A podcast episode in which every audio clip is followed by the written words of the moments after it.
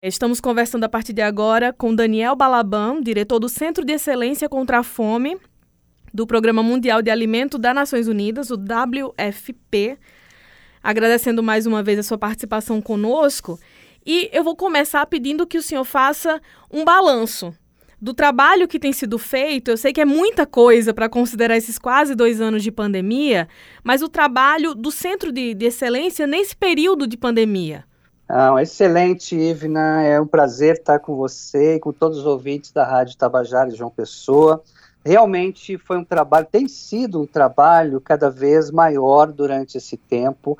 Por quê? porque, logicamente, é, nós temos a pandemia, que tem atrapalhado bastante o desenvolvimento das pessoas, mas também o crescimento das desigualdades sociais, tanto no Brasil como é, é, em todo o mundo. O que, que isso significa? Significa que mais pessoas estão tendo menos riqueza, menos condições de terem acesso à alimentação de qualidade. Ou no mundo, nós já temos mais de 811 milhões de pessoas que, neste momento, não têm o que comer, não têm alimentos para si e para sua família.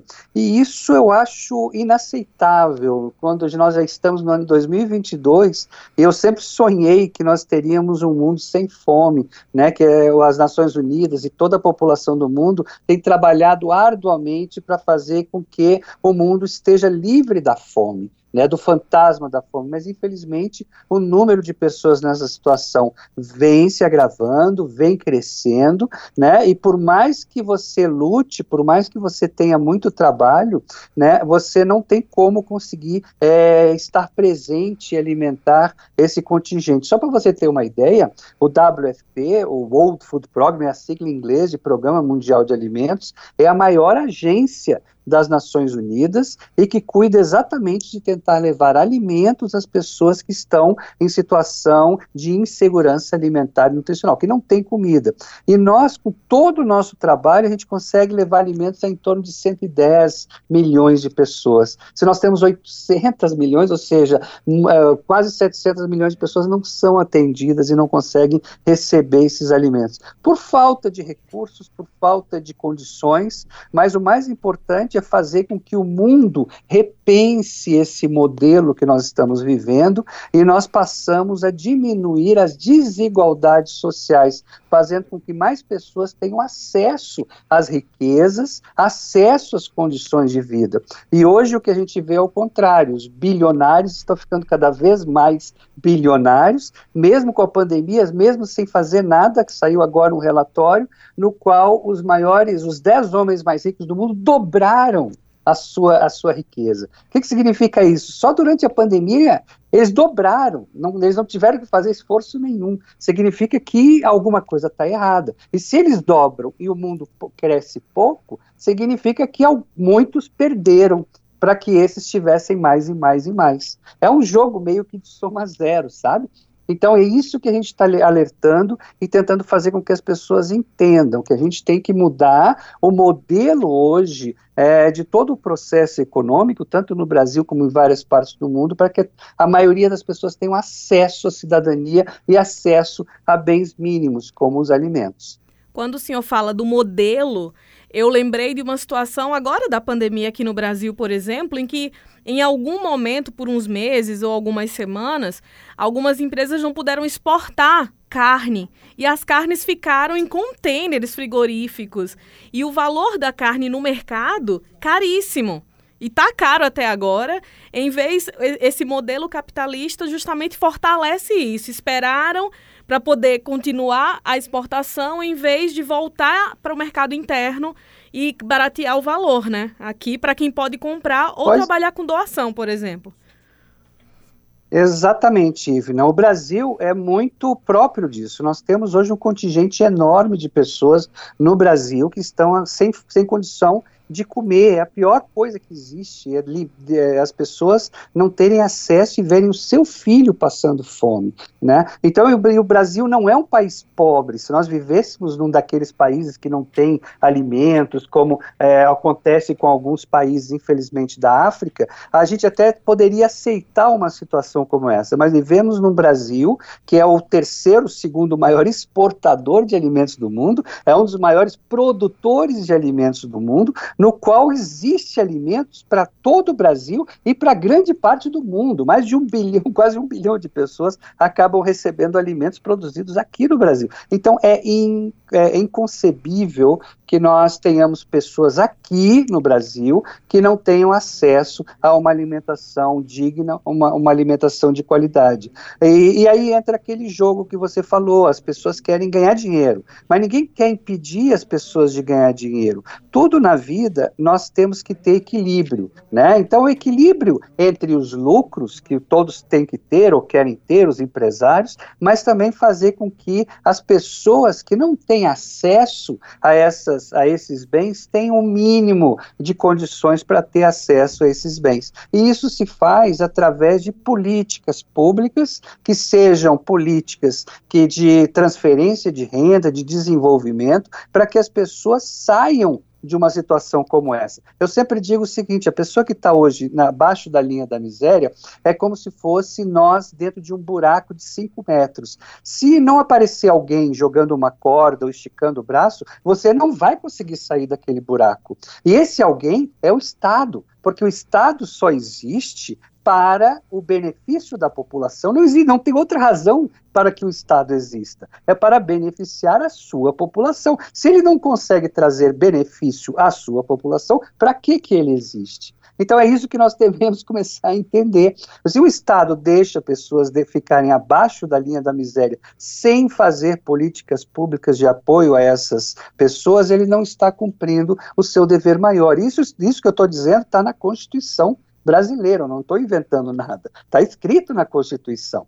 Então, o que tem que se fazer é valer a Constituição e fazer com que as pessoas tenham o mínimo de dignidade para poderem sair deste buraco e se desenvolverem. Se elas não conseguirem sair desse buraco, elas não vão conseguir botar um pequeno negócio, ou conseguir uh, um emprego, ou conseguir ter dignidade para si e para os seus. Eles precisam de um mínimo de condições para fazer isso. E isso é em qualquer país do mundo. Nós elogiamos tanto outros países, mas a gente não copia o que eles fazem de melhor, que são as políticas sociais sociais e de transferência de renda, tanto os países nórdicos, europeus, aí você coloca a, a Coreia do Sul, você coloca a Noruega, Dinamarca, são os países onde tem a melhor qualidade de vida. Só que junto com essa qualidade de vida vem o quê? Vem políticas de apoio à população. Se eles param com essas políticas, eles também vão ter pessoas que vão acabar caindo abaixo da linha da miséria. Então tudo isso tem que vir num conjunto. Né? Nós, enquanto Estado,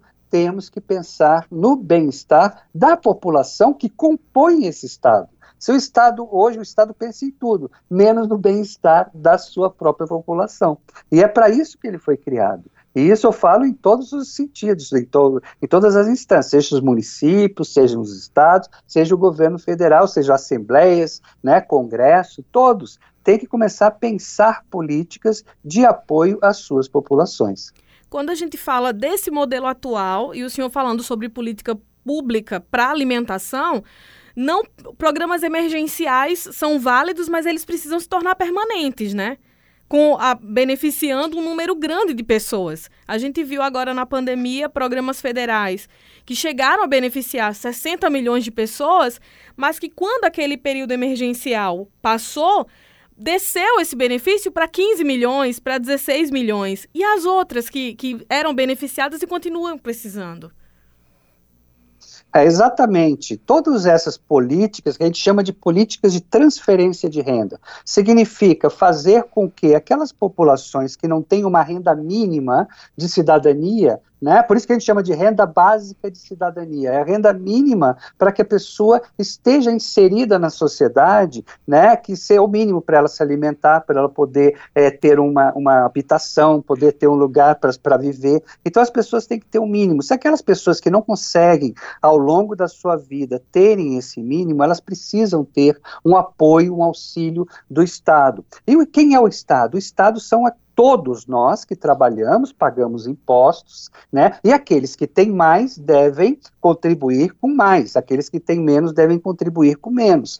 No Brasil já tem um problema sério, porque quem paga mais imposto no Brasil são as classes médias, né? E os grandes ricos não pagam praticamente imposto, pagam muito pouco. E isso acontece em várias partes também do mundo. Então você tem que equalizar o sistema tributário e fazer com que aquelas populações mais mais atingidas tenham também o mínimo necessário para que elas saiam da extrema miséria. Eu sempre digo o seguinte, Ivna, qualquer economista sério, sério, que fizer uma conta séria, tá? E mostra, é, mostra que é muito melhor investir em políticas sociais para tentar evitar a extrema miséria do que ter que arcar com os custos da extrema miséria. O que, que isso significa? Custa muito mais caro as pessoas vivendo na rua, as pessoas sem ter trabalho, para um, um estado, para um país, para um município, do que se nós tivéssemos evitado isso através dessas políticas de transferência de renda.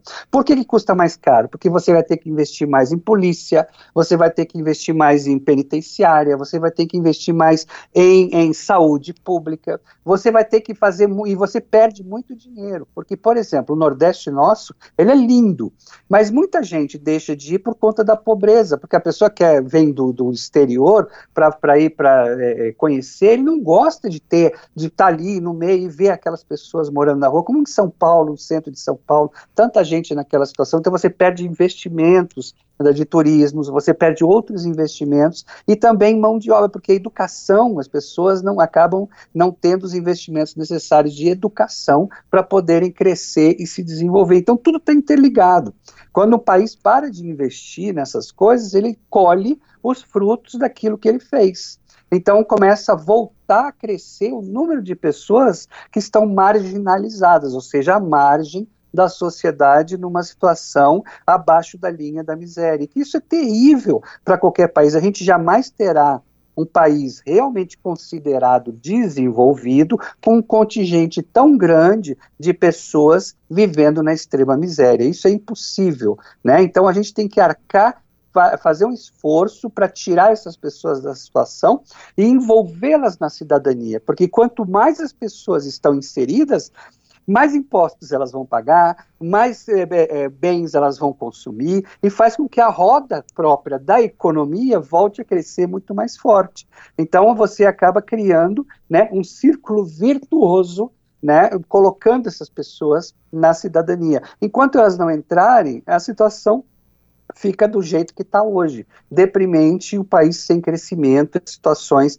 e tendo que investir em armas, investir em segurança, investir em polícias, ao invés de estar tá investindo em escolas, investindo em hospitais, coisas importantes para a população.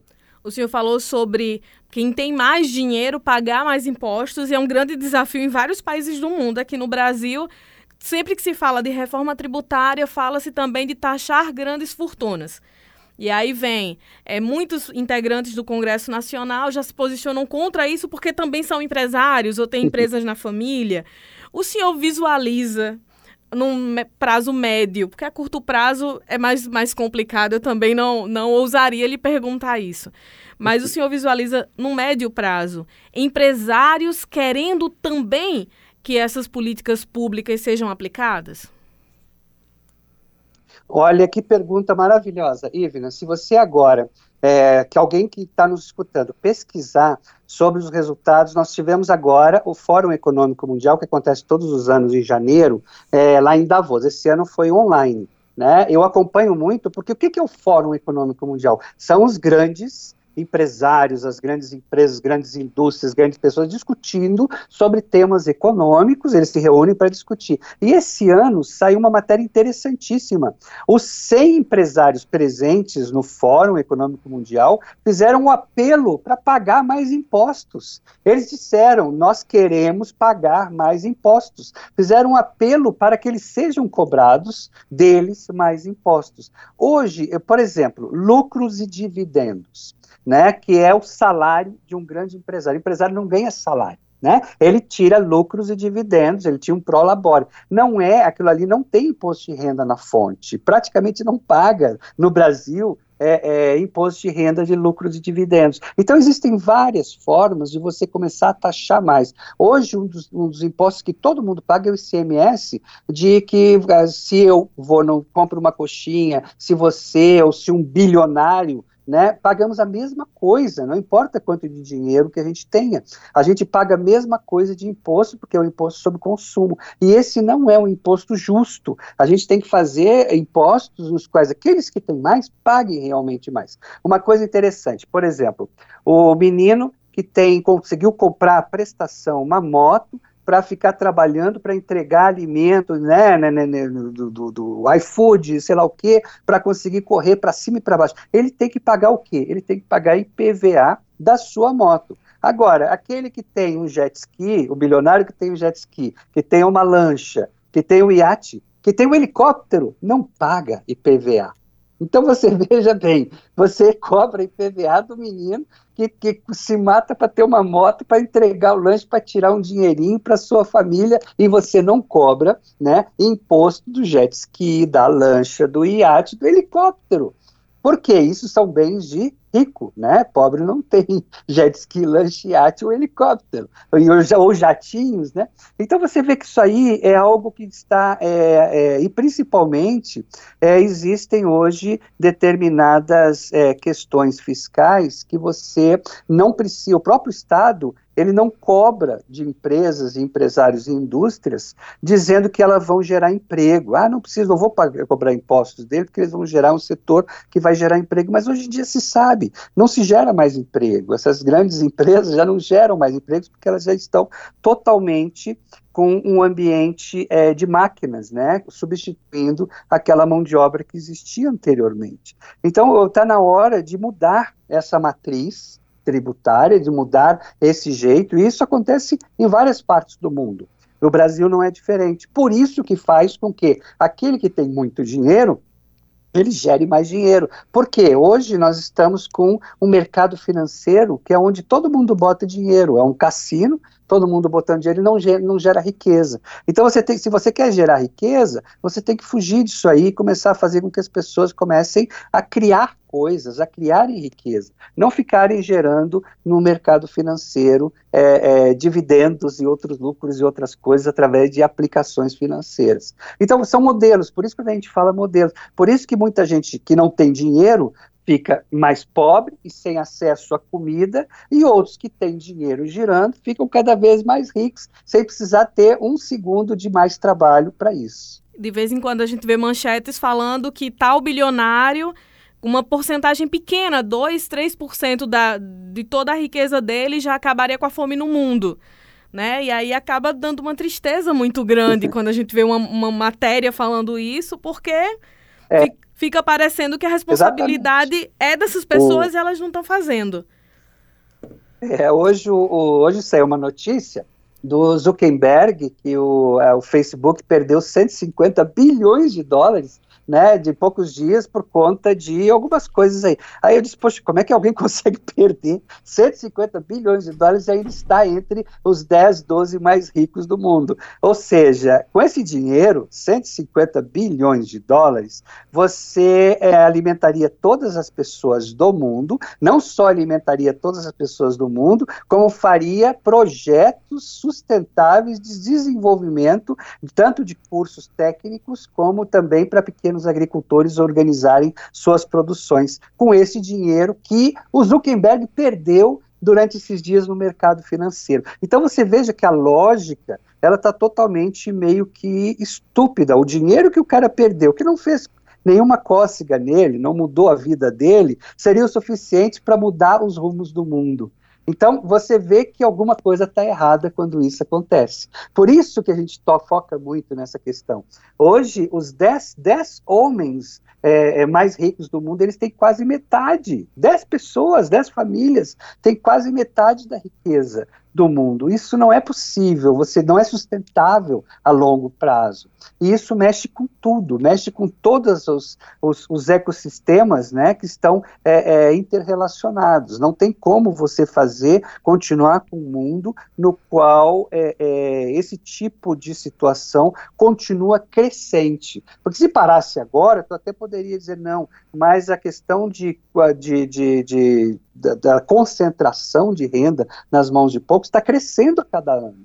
Vai chegar num ano que eles vão ter tudo e o resto dos 7 bilhões não terá nada, porque ficam, é como se fosse sugando. Então, é isso é o problema da fome este, para a gente jamais vai resolver o problema da fome no mundo, se não resolver o problema né, da concentração de renda, das desigualdades sociais, que é o nosso ODS número 10, que a gente tanto luta. E quando eu falo disso, não quer dizer que eu queira que algum dessas pessoas fique pobre, não, eles jamais ficarão pobres, é importante dizer para as pessoas, ninguém quer que eles fiquem pobres ou que eles percam, por mais que eles percam 150 bilhões de dólares, como aconteceu com o Zuckerberg, ele continua é, o 12 mais rico do mundo, com outros 100 bilhões de dólares no bolso. Então, isso não vai mudar a vida deles, mas ao mesmo tempo vai mudar a vida de milhões e milhões e milhões e milhões de pessoas que não têm o que comer e que não têm nenhuma esperança para si e para sua família. Antes de concluirmos, mais uma pergunta, que é a previsão para esse ano de 2022 em relação a essa área de alimentação. Há uma expectativa positiva dessa situação pelo andamento, pelo planejamento melhorar ou a situação vai seguir muito delicada como está agora? Olha, Ivna, é, enquanto não, é, não existe mágica, né? Nós não vamos ter resultados diferentes quando a gente faz as mesmas coisas. Isso já dizia o nosso querido Einstein, né? O ser humano é o único que quer tirar resultados diferentes fazendo sempre a mesma coisa. Não vai. Se a gente faz sempre a mesma coisa, nós teremos resultados iguais. Então, a gente só vai ter resultados diferentes, ou seja, diminuir a fome, diminuir a extrema pobreza, se nós mudarmos as nossas ações, se nós mudarmos os nossos procedimentos. Infelizmente, para ser bem sincero contigo, tanto no Brasil quanto no restante dos outros países que estão extremamente concentradores de renda, eu não tenho visto ainda políticas voltadas para isso, para que mudem a situação vigente. Então, é, aqui no Brasil ainda né, né, é, é, o orçamento apertado, toda aquela coisa, ainda um ano que vai ser um ano difícil. Então, eu vejo é, problemas ainda nesse sentido. Né? Eu poderia ser um pouquinho mais. Eu acredito que ao longo prazo tudo vai melhorar. Eu sou muito né, confiante e eu acredito que tudo vai melhorar a longo prazo. Mas, infelizmente, só vai melhorar quando as pessoas entenderem que para que as coisas melhorem, elas também têm que melhorar os seus procedimentos. E aí isso tudo vai acabar tendo reflexo né, na, nos, na, na, nas prefeituras, nos governos, nos governos federal, governos estaduais, quando a gente consegue mudar a nossa maneira, a nossa maneira de agir e a nossa maneira de ver o mundo. Enquanto isso não acontecer, não existe mágica. Nós somos o, os, os, os, as políticas são reflexos das nossas atitudes. Então, mas eu ainda acredito no ser humano. Acredito que o ser humano vai melhorar e que a gente vai conseguir ter um mundo melhor que será o reflexo, né, do, no, do nosso da nossa própria luz. Quero agradecer muitíssimo pela entrevista, pela participação com a gente. Daniel Balaban, diretor do Centro de Excelência contra a Fome do Programa Mundial de Alimento das Nações Unidas. Muito obrigada e um bom trabalho para o senhor. A gente sabe que o trabalho é longo, né? Tem muita coisa a ser feita ainda.